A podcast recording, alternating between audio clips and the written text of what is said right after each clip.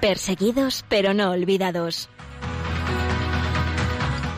Un programa de la Fundación Pontificia Ayuda a la Iglesia Necesitada con Josué Villalón.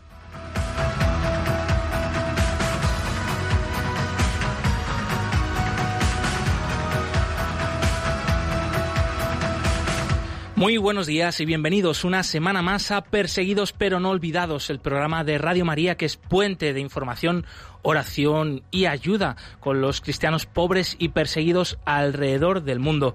Saludamos a todos los que nos escucháis y acompañáis, de hecho, desde muchos rincones eh, de nuestro planeta. Eh, y no, no es que estemos aquí sacando pecho y orgullo, pero es que es verdad.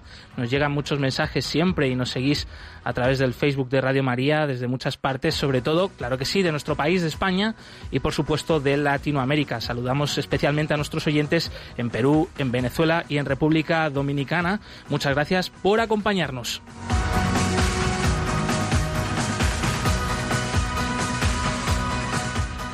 Y estamos de vuelta, pese a que estamos en el mes de agosto, que eh, suele ser el mes de salir, salir a descansar, a hacer un parón en nuestras vidas, eh, también en lo espiritual, pero para coger más fuerzas, ¿eh? no para olvidarnos del Señor.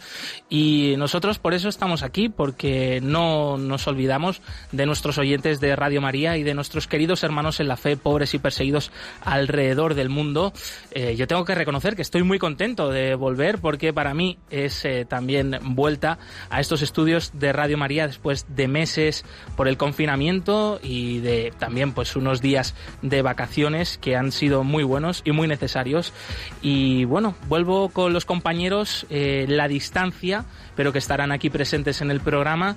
Eh, lo que sí que de esa compañera inseparable eh, que tengo mm, recientemente, como es la mascarilla, de eso sí que no me he separado. Eh, y bueno, tengo que decirlo que tengo aquí a, en los controles a Yolanda Gómez, que también me acompaña. Bienvenida, compañera. Muy buenos días, Josué, y a todos los oyentes. Y hoy recordamos, entre otros, a Santa Clara de Asís, la gran Santa Clara, religiosa fundadora de las Clarisas, gran amiga de San Francisco de Asís y alguna curiosidad eh, que comentar sobre ella eh, y con relación también a esto de los cristianos perseguidos y de la iglesia perseguida y es que ella consiguió evitar la entrada a su pueblo de Asís a un grupo de sarracenos, de musulmanes, mercenarios que querían eh, apoderarse de este pueblo bueno, pues en nombre de los enemigos en su momento de esta ciudad italiana y eh, lo consiguió además, eh, pues fijaos, de una manera muy sencilla, pero también que importante, ¿no? Y es presentando el Santísimo Sacramento a través de una de las ventanas de su convento. Eh, ella es considerada además patrona de la televisión. Hoy pedimos su intercesión por todos nosotros, por los que escucháis este programa y por la Iglesia pobre y perseguida en el mundo.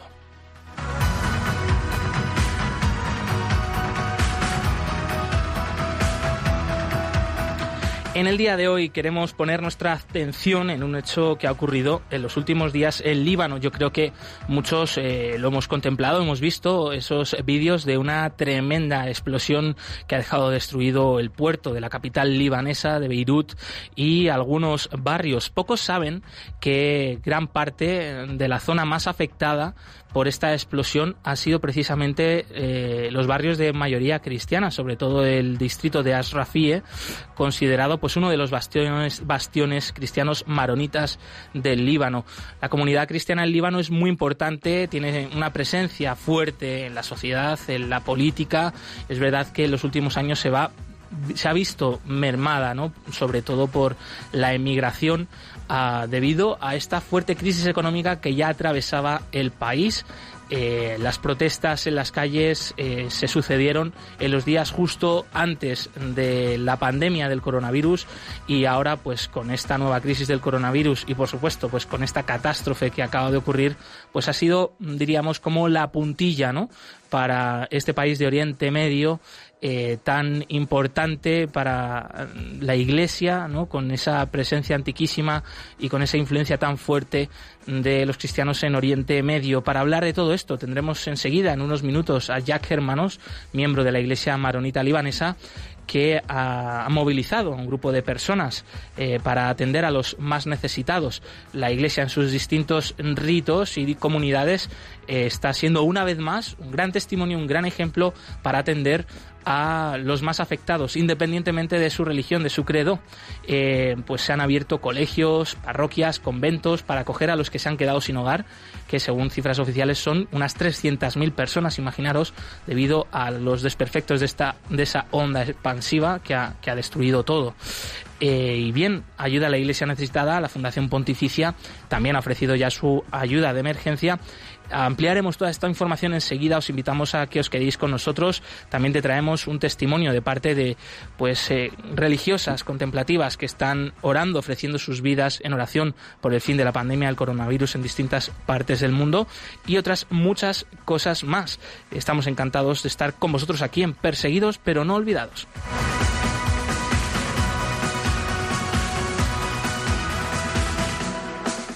Y recordamos eh, que además de Yolanda Gómez en los controles nos acompañan también en la distancia Blanca Tortosa y Nieves Barrera, eh, que entrarán en algunas de las secciones del programa. Les damos también la, bienvenida. Y antes de continuar, pasamos ahora a recordaros los canales de contacto con el equipo del programa, con los que podéis, en los que podéis dejar vuestros comentarios y sugerencias. Por ejemplo, en Twitter, como arroba ayuda neces, ahí nos podéis dejar vuestros comentarios con el hashtag almohadilla perseguidos Radio María también nos encontráis en Facebook y en Instagram y por supuesto nos podéis escribir en el correo del programa perseguidos pero no olvidados arroba. Por último, también recomendaros nuestro canal de YouTube donde vais a encontrar muchísimos vídeos y documentales llenos de esperanza de la iglesia pobre y perseguida en el mundo. Y por supuesto, los que estáis conectados al Facebook Live, que además de escucharnos nos ponéis rostro y cara, todos sois muy bienvenidos y encantados también de recibiros y de leeros a través de vuestros comentarios por este otro canal. Sin más dilación, vamos a pasar a escuchar en primer lugar estas palabras del Papa que nos ayudan a situarnos eh, cada semana y en esta ocasión hemos rescatado el audio de su último vídeo de intenciones de oración, de las intenciones de oración del Papa Francisco de este mes de agosto de 2020 por las personas que trabajan en el mar, sus sufrimientos, inquietudes y también sus familias que les acompañan muchas veces en la distancia. Escuchamos al Santo Padre.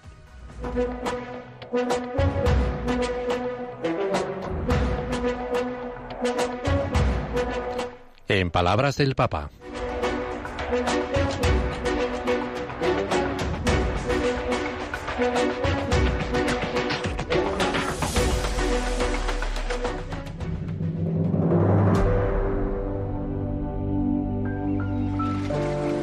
La vida del marinero del pescador y la de sus familias es muy dura. A veces está marcada por el trabajo forzado o por ser abandonados en puertos lejanos. Además, la competencia de la pesca industrial y la contaminación hacen su trabajo todavía más complicado. Sin la gente del mar, mucha parte del mundo sufriría hambre. Recemos por todas las personas que trabajan y viven del mar, entre ellos los marineros, los pescadores y sus familias.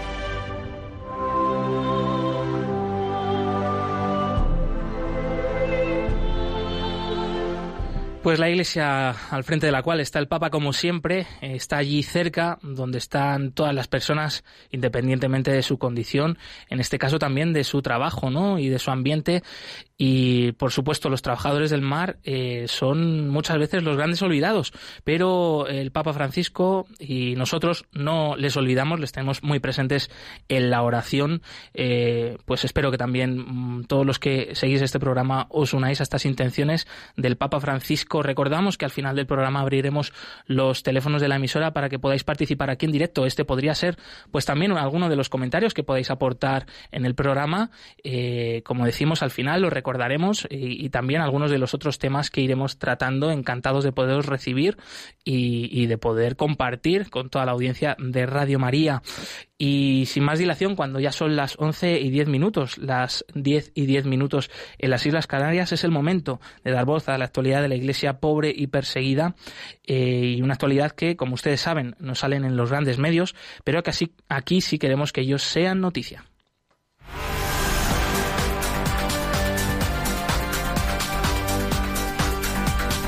Queremos que sea noticia.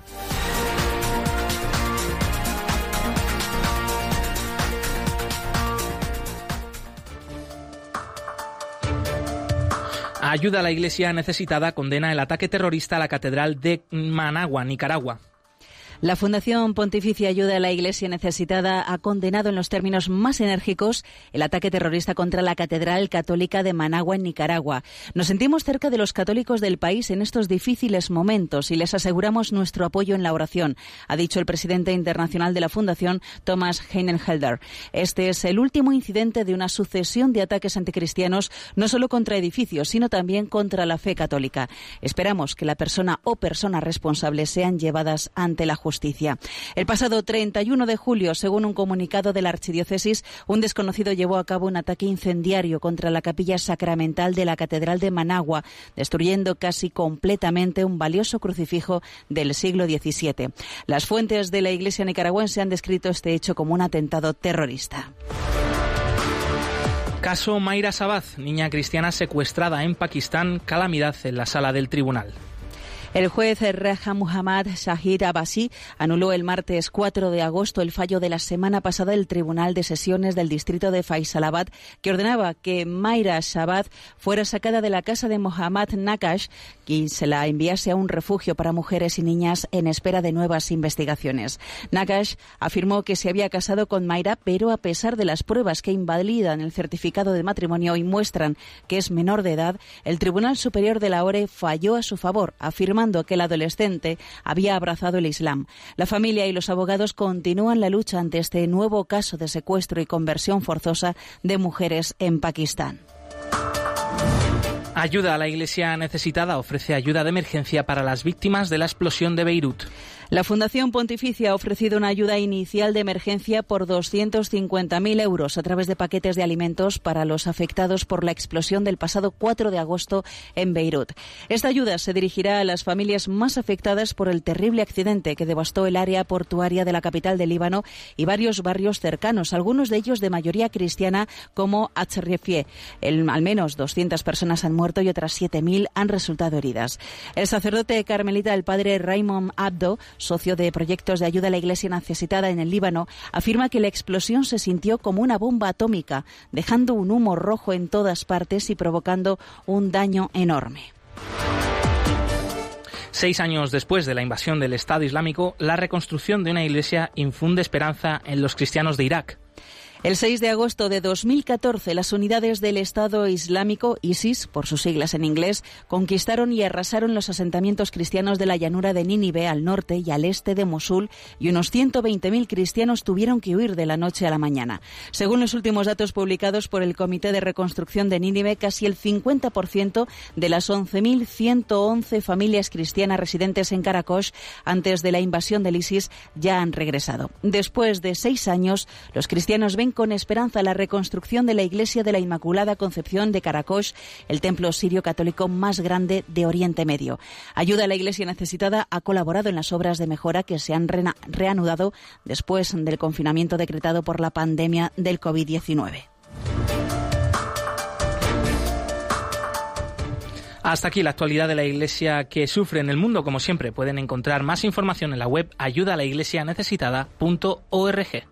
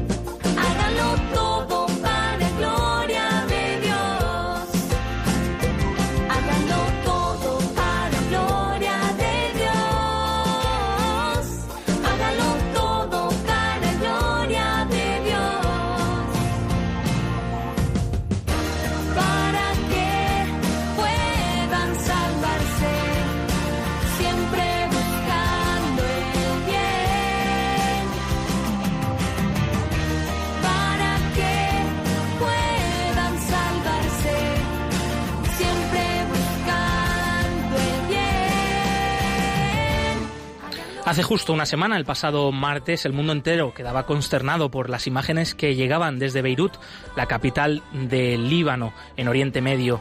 Una enorme explosión dejaba prácticamente destruido el puerto de la capital y varios barrios de alrededor. Lo que pocos saben es que algunas de estas zonas eran de mayoría cristiana en un país donde la iglesia maronita especialmente, pero también otras realidades de la iglesia católica tienen una presencia antiquísima y fundamental para la historia de la iglesia universal y por supuesto de Oriente Medio. Eh, según las cifras oficiales, eh, cerca de 300.000 personas se han quedado sin hogar, ha quedado todo destruido, oficinas, colegios, hospitales, por supuesto también iglesias, al menos 10 han sido destruidas y una vez más la iglesia pues se ha puesto al frente ayudando a todo el mundo independientemente de su credo y está movilizando la ayuda internacional pero también de dentro del país para sostener a los que se han quedado sin nada. En primer lugar se han abierto parroquias, colegios, conventos para acoger a los que no tienen casa y bueno, pues parte de esta ayuda se está canalizando a través también de personas que en lo particular pues mueven a sus familias, a sus amigos de dentro y fuera del país para sostener con urgencia en una situación, pues eso, que no queda otra y en la que el tiempo apremia. Para hablarnos de todo esto, tenemos al otro lado del teléfono a Jack Germanos. Él es miembro de la Iglesia Maronita Católica de Líbano y uno de los que, bueno, pues se ha puesto en marcha para ayudar a los que ahora más lo necesitan. Jack, bienvenido, buenos días. Buenos días, José. En primer lugar, Jack, ¿cuál es la situación actualmente después de una, suma, de una semana de, este, de esta tremenda explosión? Uh, como tú dijiste hace, hace un rato, es un, un catástrofe terrible. Eh, todavía estamos intentando de encontrar lugares para la gente porque sus casas están completamente destruidas. Entonces, es un poco, hablo este con mucha, mucha, mucha tristeza de ver varios completos destruidos completamente. Hablamos de, yo, yo que he vivido la guerra civil libanesa, nunca, a pesar de, la tremenda guerra civil, no he visto una destrucción como este. De verdad, de verdad, estamos un poco intentando de hacer tantísimas cosas para primero encontrar lugares para la gente, encontrar comida para la gente y bueno, pero del otro lado hay mucha esperanza porque tantísima gente haciendo voluntariado para ayudar y en, solidaridad. Mm. Sí, nos comentabas eh, pues hace un ratito cuando hemos charlado que por primera vez en el Líbano se estaba dando una situación eh, pues muy bonita, muy especial y es que cuando normalmente pues es un país a veces dividido por credos, eh, por situaciones también por política, se estaba viendo una unidad independientemente no de, de las ideas de cada uno y por supuesto de la religión. Sí, sí, sí. Estamos hablando primero que estamos en un país de diferentes iglesias y de diferentes confesiones religiosas. Entonces, este, este catástrofe ha, bueno, ha unido la gente un poco de una manera u otra en tema de solidaridad, de ayuda, de estar presente por el otro. Eh, eh, eh la colaboración entre las iglesias orientales es algo muy bonito y que con los, los hermanos musulmanes también, que, que diferentes con los chiitas, sunitas, entonces estamos intentando de trabajar juntos para levantar Beirut de nuevo. Eh, nos eh, trasladamos a siete días atrás. Eh, Jack, algunas informaciones han dicho que la explosión se pudo escuchar incluso a 200 kilómetros de distancia desde la isla de Chipre. ¿Tú dónde te encontrabas y cómo viviste ese momento? ¿Qué te acuerdas? Mira, mira, que es algo muy, muy, muy terrible, porque yo tenía una reunión cerca, cerca, no es muy lejos, casi, casi en la zona de Ashrafi.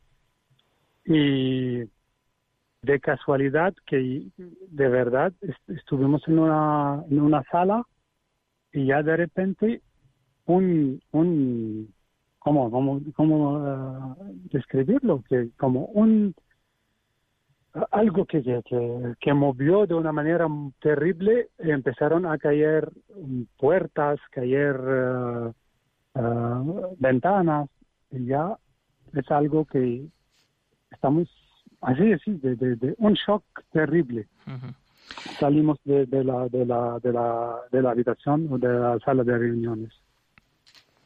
Sin duda, se trata, pues, hasta, hasta el momento, según parece, un accidente terrible que, bueno, podría haber ocurrido, ¿no? En cualquier otra parte del mundo, pero que particularmente, pues, en Líbano supone también como la guinda del pastel o la, la puntilla, ¿no? De, de, una situación que se venía viviendo muy difícil, de crisis económica, de paro creciente, de hiperinflación, eh, una crisis reciente dentro del coronavirus también en, en, el tema hospitalario y unas protestas en las calles que, ah, bueno, hoy hemos despertado con esta noticia de que el gobierno en bloque ha dimitido para facilitar unas nuevas elecciones. No sé si esto mm, facilita o no, o no interfiere mucho en la actual catástrofe que, que estáis viviendo en Beirut. Mira, la cosa que es que, como tú dijiste un poco, que todo se juntó juntos. Entonces hablamos de la crisis económica, sin olvidar que esta crisis viene a raíz de mucha corrupción. Y después hablamos un poco del coronavirus que llegó a todo el mundo, afectó mucho el Líbano. Y ahora con esta explosión terrible, ya el Beirut primero está destruida y después estamos hablando de todo el Líbano, de todas las confesiones en el Líbano, pero sobre todo, sobre todo, las, las zonas son zonas 90% o más que 90% son zonas cristianas. Hmm. Entonces, espero con, con lo que pasó a nivel político que los líderes se ponen juntos, salen un poco del egoísmo e intentan de trabajar por el país. Hmm. Esto con la esperanza. Nos insistías también antes eh, que no podíamos olvidar el hecho ¿no? de esta zona más golpeada por la explosión en la capital libanesa. Es una zona cristiana. ¿Qué significa Rafie para la comunidad eh, cristiana de Beirut y del Líbano? ¿Y cuáles son las consecuencias de que bueno, pues esto, esto se haya justo haya afectado más a los cristianos en Líbano? Sí, estamos hablando de Rafie, es la zona de resistencia siempre la resistencia cristiana, si regresamos un poco a la guerra civil, donde siempre había los cristianos luchando para su tierra y para su identidad. Entonces, ahora esta zona que está afectada de nuevo, creo que la gente no va a dejar de luchar, pero necesita mucha ayuda también para ir adelante, para poner los pies y para dar un poco de, de, de esperanza, de esperanza yo con, con algunos voluntarios hemos lanzado una, una iniciativa que se llama Dar Esperanza. Estamos un poco intentando de ayudar en Ashrafiye, en Mdawar, en toda la zona afectada. Y de verdad hay mucha, mucha gente que, que necesita, pero en el mismo tiempo que mucha gente que te, que te, que te dirán, esta es nuestra tierra. Beirut en nuestra zona sobre todo es como el Fénix. Siempre va a levantar de nuevo. Siempre.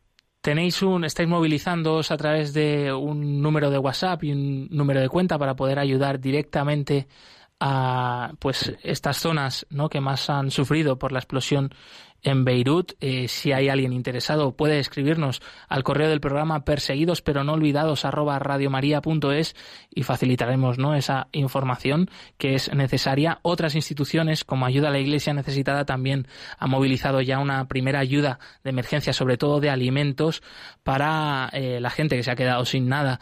¿Cuáles serían las principales necesidades ya que estáis viendo vosotros, además de pues eso, un refugio, un alojamiento para los que se han quedado sin sus casas. Eh, ¿Qué es lo que más está solicitando la gente allí?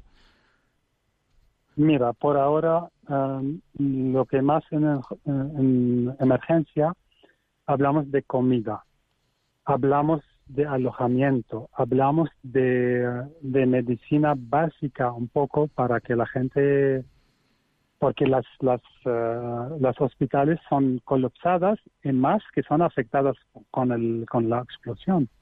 Segunda cosa, estamos ayudando, intentando de, dar a la gente algún dinero básico. porque mucha gente han perdido todo, todo completamente. Entonces, dinero básico para que pueden mover un poquito. Este como emergencia.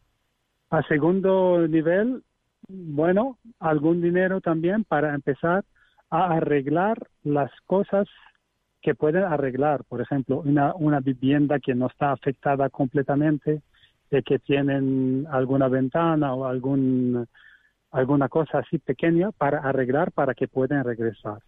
Entonces, este primero, que también, sin olvidar, hay que rezar mucho con esta gente en solidaridad también. Mm. Y vuestro propio testimonio desde allí, desde el terreno, sobre el terreno que estáis ayudando como podéis a vuestros hermanos, a nuestros hermanos en la fe, a toda la gente que lo necesita, no solo los cristianos, pues es ya muy, muy grande, muy importante. No sé si en estos días, Jack, podrías compartir también con nosotros algún detalle, algún testimonio que te haya, pues eso, hecho recapacitar, eh, moverte en la fe, eh, seguir ah, dándote fuerzas para continuar con la ayuda? Mira, es que lo que más un poco me, me afecta primer, en primer lugar a mí mismo, la fe de la gente. La fe que a pesar que han perdido seres queridos, que han perdido viviendas, que han perdido todo, casi todo, siempre este fe le mantiene diciendo que nosotros juntos, con la solidaridad, con, con la iglesia, rezamos juntos, vamos a ir adelante. Este en, en primer lugar. Segunda cosa, que los voluntarios que están presentes, por ejemplo, el equipo que estoy trabajando con ellos, cada noche, después de un día de trabajo, de contacto con la gente, con arriba y abajo, hacemos una pequeñita oración por la noche y una pequeñita meditación guiada con evaluación.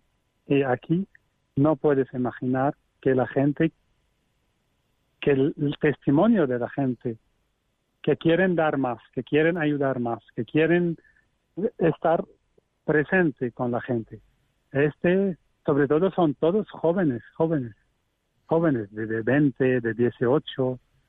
Entonces, esta esperanza que nos da el Señor, creo que está a pesar de todo, está presente. Mm.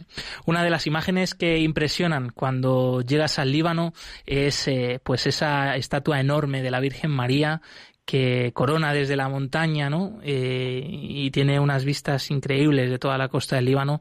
Eh, es un santuario dedicado a Nuestra Señora del Líbano, precisamente. Me imagino que la Virgen María también está muy presente ahora más que nunca en la vida de los libaneses. Claro, estamos hablando de la Virgen de Hariza, que es la Virgen que la Virgen del Líbano se llama, pero en la zona que se llama Hariza es siempre en la fe de la gente aquí mucha gente tiene la Virgen presente. Y yo mismo yo puedo dar testimonio que a pesar de todo, todas las, dramáticas cosas que pasan en este país, la Virgen le proteja. De una manera u otra está debajo de la, de la protección de Nuestra Señora de, de y de de muchos santuarios marianos que están presentes en este país. Mm. También algunas, algunas de las imágenes, eh, perdona ya que nos han llegado de redes sociales, movilizando a la gente, a la ayuda, a la oración, eh, se veía la estampa de, pues como un monje, un santo, San Sarbel, eh, que aquí no es muy conocido en España, pero que también en Líbano pues es una figura muy importante que inspira ¿no? mucha santidad a la gente y un gran intercesor por el Líbano y por los cristianos en Oriente Medio. ¿Qué nos podrías contar sobre este santo tan importante de la Iglesia maronita? Mira, San Charbel es un, una ermita del siglo XIX y bueno, vivió de una manera muy sencilla en su uh, ermita y después empezó un poco desde esta sencillez a, un poco a estar presente con la gente y a hacer muchos milagros. Entonces, hasta los años 70 le santificaron. Está presente en casi en toda la vida de la, de la población libanesa. Y en todas las casas también, que les tienen ahí su estampa. Claro, claro. Em, yo puedo eh, dar testimonio también que muchos musulmanes rezan por este santo también. Y hay milagros que pasaron con, con gente musulmana. Entonces está presente en la vida, en las, en las, en las casas, hasta que yo eh, encontré algunos amigos que vienen de México, está presente tantísimo allá en México también. Pues mira, si alguien nos está escuchando y, quiere conocer un poquito más de cerca esta historia, pues la puede buscar. Seguro que, pues eso, en internet la encuentra fácilmente. Y mira, que, que también sería algo bonito, que fuese una oportunidad esta, pues para conocer más de cerca la historia, la vida de la iglesia en Líbano y por supuesto, pues de esta, de este santo San Sarbel, eh, que bueno, pues también puede hacer milagros aquí en España, ¿por qué no? Eh, Jack, antes de, terminar y, de despedirte, quería preguntarte, bueno, pues en el día a día que estáis viviendo ahora, mm, movilizándoos mm, para sostener a los más necesitados, ¿cómo veis el futuro? ¿Qué solución posible hay? ¿Y qué oportunidades se abren también ante esta nueva noticia de la dimisión del gobierno en Líbano? Eh, ¿Qué posibilidades hay de que esto mejore? Mira, la primera cosa que yo veo mucha esperanza, porque cuando veo la, la solidaridad entre la gente y las, eh, las eh, bueno, en la comunidad internacional y las, los ONG internacionales también como Iglesia Necesitada y otras Caritas y tantas, tantas otras, yo veo tanta esperanza que Beirut va a levantar de nuevo. Otra cosa, tema político. Siempre es un dilema muy grande aquí en el Líbano, pero como te dije antes, espero y rezo mucho que la gente, que los líderes políticos, sobre todo los que han gobernado el país desde 30 años hasta ahora, estos que, que son los príncipes de la guerra, que se ponen un poco delante de su conciencia y ya empiezan a trabajar por el país, no solamente por sus intereses personales. Creo así, así tenemos un futuro magnífico por, por este país que es un, una misión, como dijo Juan Pablo II, para el mundo. Es un, un, un ejemplo de vivir juntos. Mm. Esto es lo que te espero.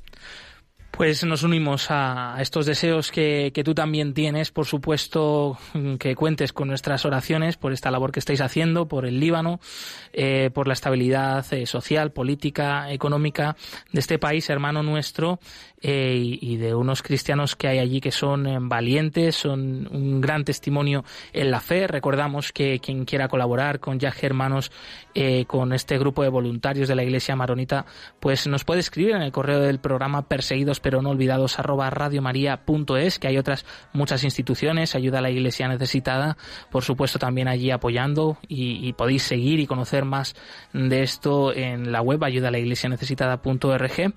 Y un abrazo enorme, seguimos unidos en la oración. Jack Germanos, miembro de la iglesia maronita libanesa, muchas gracias por haber atendido los micrófonos de Radio María España. Muchas gracias para todos ustedes. Muchas gracias por la solidaridad que viene de España también y de vosotros y un abrazo muy grande.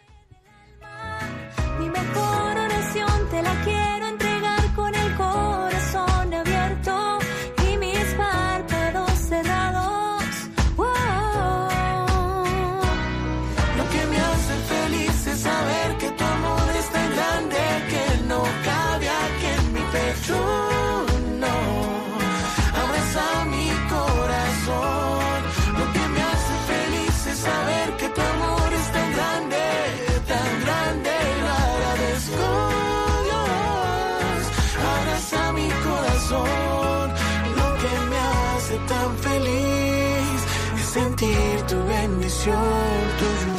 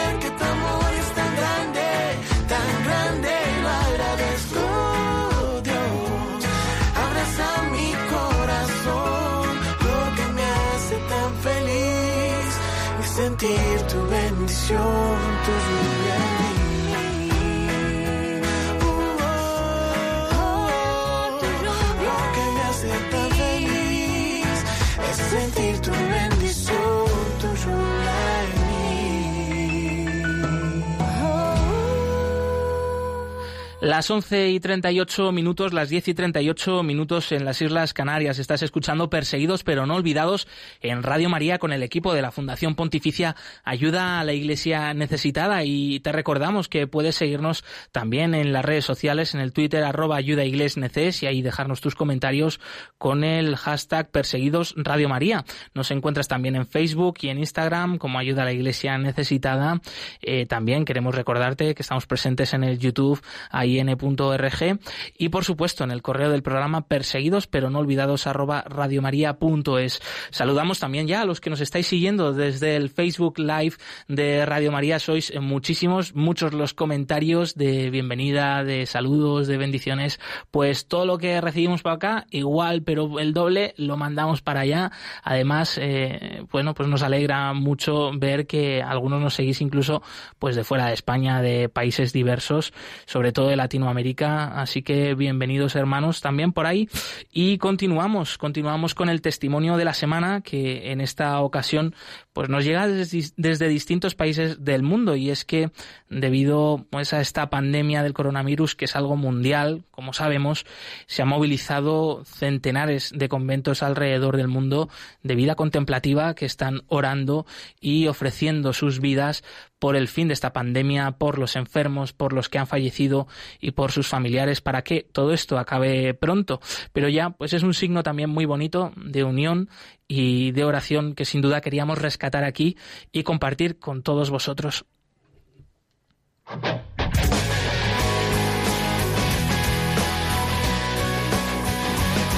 Testigos del siglo XXI.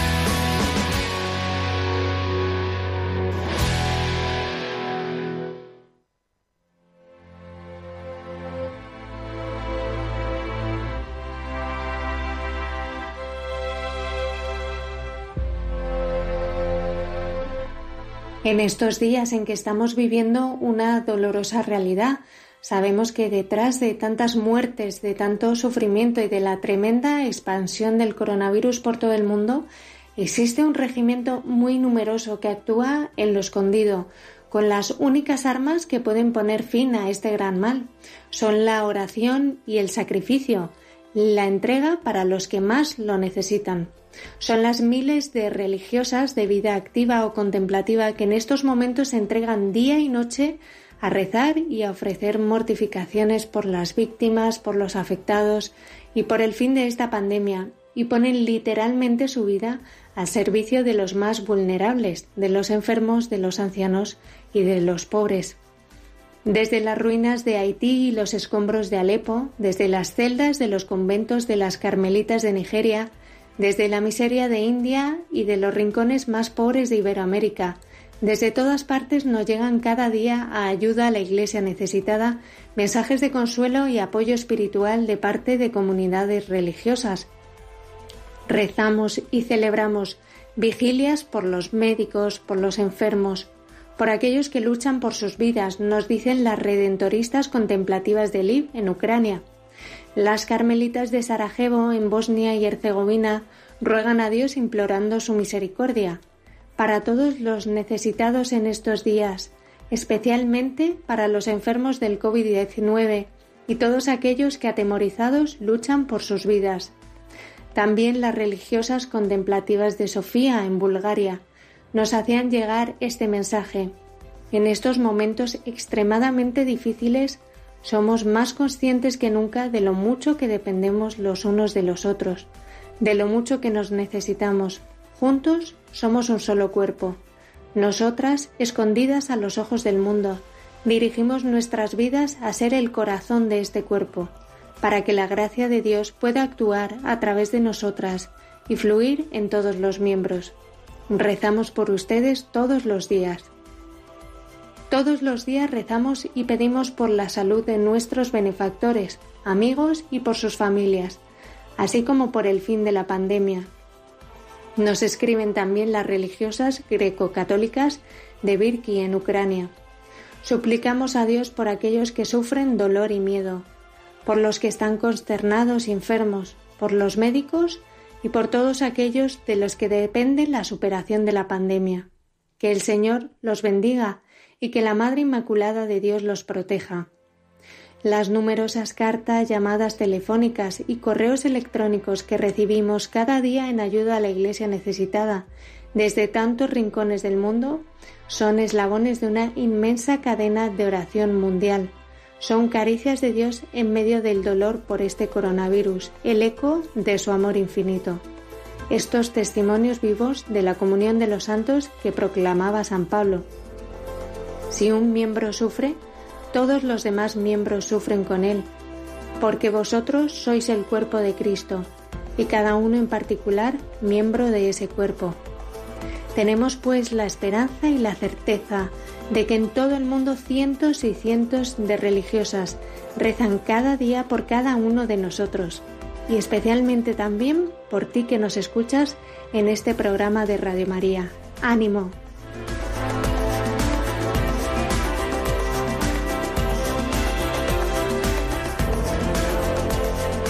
Gracias Blanca Tortosa por acercarnos este testimonio de la semana de, bueno, pues tantas eh, personas, mujeres que están entregando su vida en la oración y por el fin de esta pandemia del coronavirus y por tantos que sufrimos, estamos sufriendo las consecuencias. Como concluía Blanca, mucho ánimo a todos. Aquí estamos también acompañándote en Radio María y ahora nos pasamos a hablar sobre la libertad religiosa en un país de África como es Burkina Faso en el que pues meses antes de la pandemia del coronavirus ha sufrido recientes atentados terroristas yihadistas y ahora pues con esta nueva crisis pues se abre también eh, un paréntesis de incertidumbre. La Iglesia allí, no obstante, está al lado de los que más sufren, de los pobres, de los desplazados debido a esos ataques terroristas y a la violencia en algunas partes del país. Y queríamos conocer cómo está la situación de la libertad religiosa allí en medio de todo este contexto? Pues aquí te lo compartimos en Perseguidos pero no olvidados.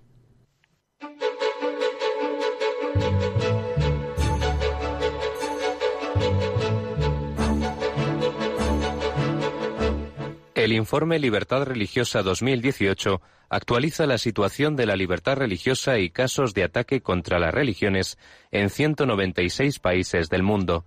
No seamos indiferentes ante una realidad que afecta a millones de personas en los cinco continentes, especialmente a los cristianos en China, Irak o Nigeria. Conoce cuál es la situación de este derecho a través del informe Libertad Religiosa 2018 que edita Ayuda a la Iglesia Necesitada.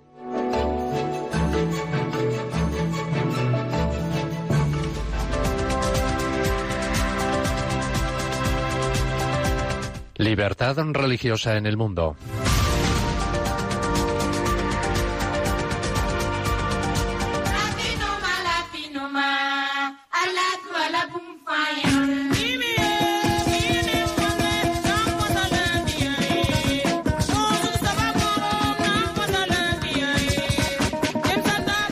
La Constitución de la República de Burkina Faso define el país como Estado laico que no, que no concede privilegios a ninguna confesión religiosa y que garantiza la libertad de creencias a sus ciudadanos. Igual que muchas otras naciones de su entorno, Burkina Faso se caracteriza por la gran diversidad religiosa, constituyendo los musulmanes una clara mayoría. Aún no se sabe si los grupos islamistas violentos procedentes fundamentalmente de Mali aunque también de otras nacionalidades de África Occidental, conseguirán un arraigo permanente en Burkina Faso. Las distintas comunidades religiosas del país vienen manteniendo tradicionalmente buenas relaciones entre sí. Los grupos religiosos pueden registrarse ante las autoridades, si bien no están obligados a ello. Los que sí lo hacen tienen que cumplir los mismos requisitos legales que cualquier organización laica. La formación religiosa no está permitida en la Escuela de Gestión Estatal. El país cuenta también con colegios de educación primaria y secundaria musulmanes, católicos y protestantes. Los centros educativos tienen libertad en las cuestiones relacionadas con su personal, aunque deben informar al gobierno de la designación de los directores. Las comunidades musulmana, católica, protestante y animista reciben subvenciones anuales del gobierno por un importe equivalente a 100.000 euros. También perciben ayudas para desarrollar una serie de programas y proyectos que desde el punto de vista del gobierno fomentan el bien común o el interés nacional en el ámbito educativo. Actualmente, una comisión está trabajando en la elaboración del proyecto de una nueva constitución.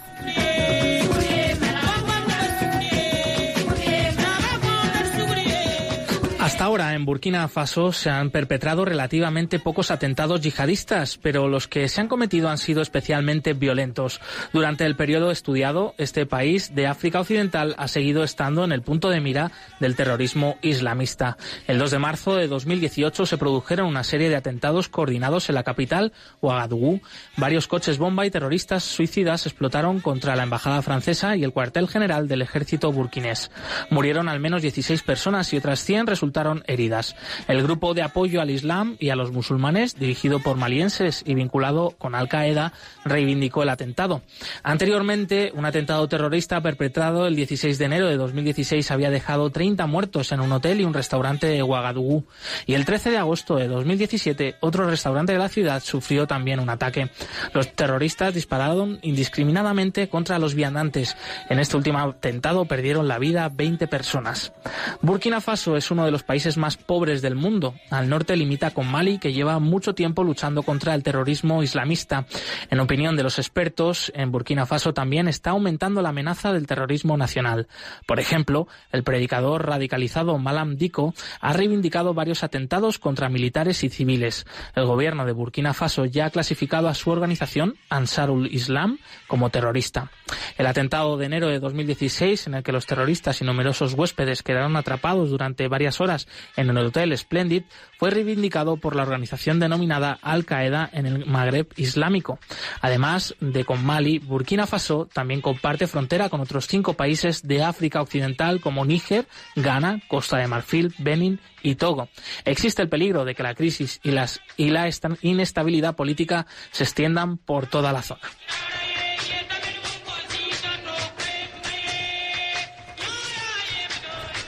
Ante la amenaza terrorista transnacional de la región del Sahel, Burkina Faso, Mali, Mauritania, Níger y Chad están trabajando junto a un ejército francés para combatir el yihadismo dentro de sus fronteras como parte de la operación Barkhane.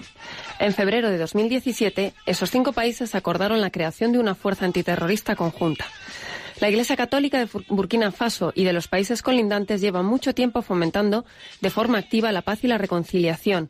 El cardenal Philippe Ouedraogo, arzobispo de Ouagadougou, ha animado a afrontar con valentía la crisis de seguridad de Burkina Faso.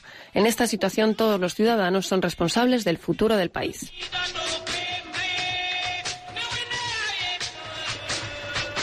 Muchas personas ven un signo de esperanza en la elección del nuevo presidente del país, Romar Christian Caboret, un católico con amplia experiencia internacional. Las elecciones fueron limpias y pacíficas. El presidente Caboret tomó posesión el pasado 29 de diciembre de 2015.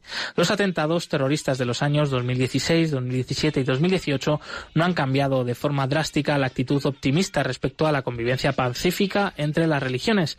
Sin embargo, la victoria en la batalla contra el yihadismo llevará mucho tiempo.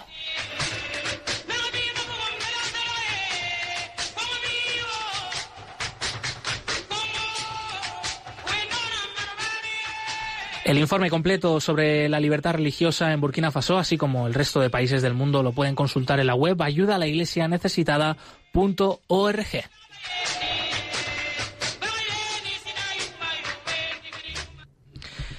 Pues eh, después de escuchar la situación de la libertad religiosa en Burkina Faso, seguimos viajando por los sonidos de este programa Perseguidos pero no olvidados y ahora el viaje nos lleva de nuevo otra vez hasta Líbano porque vamos a compartir en, desde allí una canción que nos ha llegado recientemente de cómo mm, cantan y rezan nuestros hermanos en la fe, los cristianos libaneses. es el caso de un Kiri Eleison eh, de la iglesia maronita bonita y vamos a escuchar este canto en árabe y también una parte en griego, eh, un canto en el que pues se pide Señor ten piedad y Cristo ten piedad. Es un canto litúrgico que normalmente pues también nosotros cantamos en nuestras iglesias aquí en España, pero también pues con un tinte especial y como siempre eh, pues eh, suena muy bien y antes también recordaros que podéis empezar a llamar ya al número del teléfono de la emisora y compartir con nosotros enseguida, en unos minutos, pues eh, vuestros comentarios sobre distintos temas que hemos tratado en el programa, eh, como es la emergencia de esta explosión ocurrida en Beirut hace una semana y la movilización de la Iglesia allí, este testimonio una vez más de fe, de caridad, de generosidad de los cristianos en Líbano, eh, también esa intención de oración del Santo Padre, el Papa Francisco, en este mes de agosto por las personas que trabajan en el mar y cualquier pues otro tema que queráis compartir en directo enseguida, podéis hacerlo y podéis ir llamando ya al 91 005 94 19.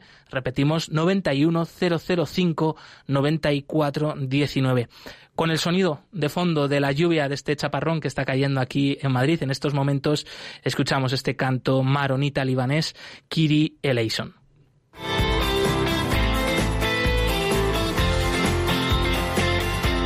Cantad al Señor todos los pueblos.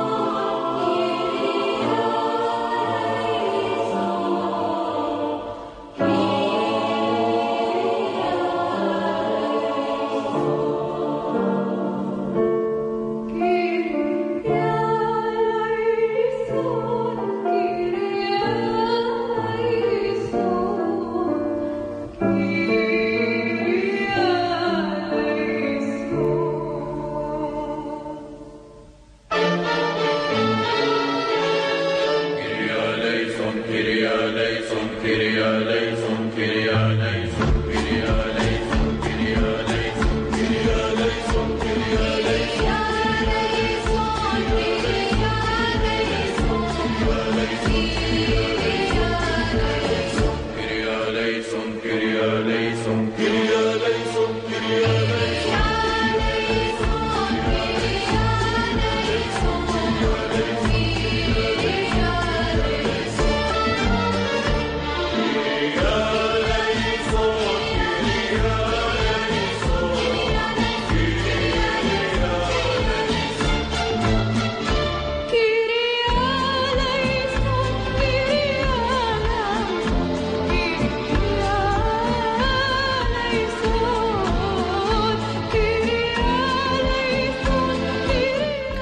Llegamos hacia el final de este programa que, bueno, pues habitualmente no lo hemos hecho apuesta, pero de nuevo nos ha salido también un poco viajero y colorido. Eh, recordamos que hemos eh, eh, profundizado un poquito más sobre la situación de esta desastre, esta explosión ocurrida en Beirut, en la capital del Líbano, hace una semana y de cómo allí la Iglesia se está movilizando para ayudar a los más necesitados. Muchísima gente que se ha quedado sin casas, pero también sin trabajos, incluso también sin templos, sin colegios, sin hospitales eh, te hemos traído la actualidad de la iglesia pobre y perseguida, el testimonio de la semana de pues eh, un grupo de religiosas contemplativas que están rezando, ofreciendo sus vidas en todo el mundo, pues por el fin de la pandemia del coronavirus y muchas otras cosas que puedes volver a escuchar, como siempre, en el podcast de Radio María. Damos las gracias a Blanca Tortosa y Nieves Barrera que han participado en algunas de las secciones del programa, a Yolanda Gómez en los controles, muchas gracias amiga, y nosotros nos volvemos a escuchar el próximo martes 18 de agosto. Te recordamos que puedes seguir conectado a Radio María en su web, una web estupenda con multitud de contenidos muy interesantes para jóvenes, para niños, con una expo virtual que no tiene desperdicio, así que mm, particularmente a mí me encanta y te la recomiendo radiomaria.es y continúa aquí la programación con el rezo del Ángelus. Nos despedimos movidos por el amor de Cristo al servicio de la Iglesia que sufre. Un fuerte abrazo y hasta pronto. Adiós.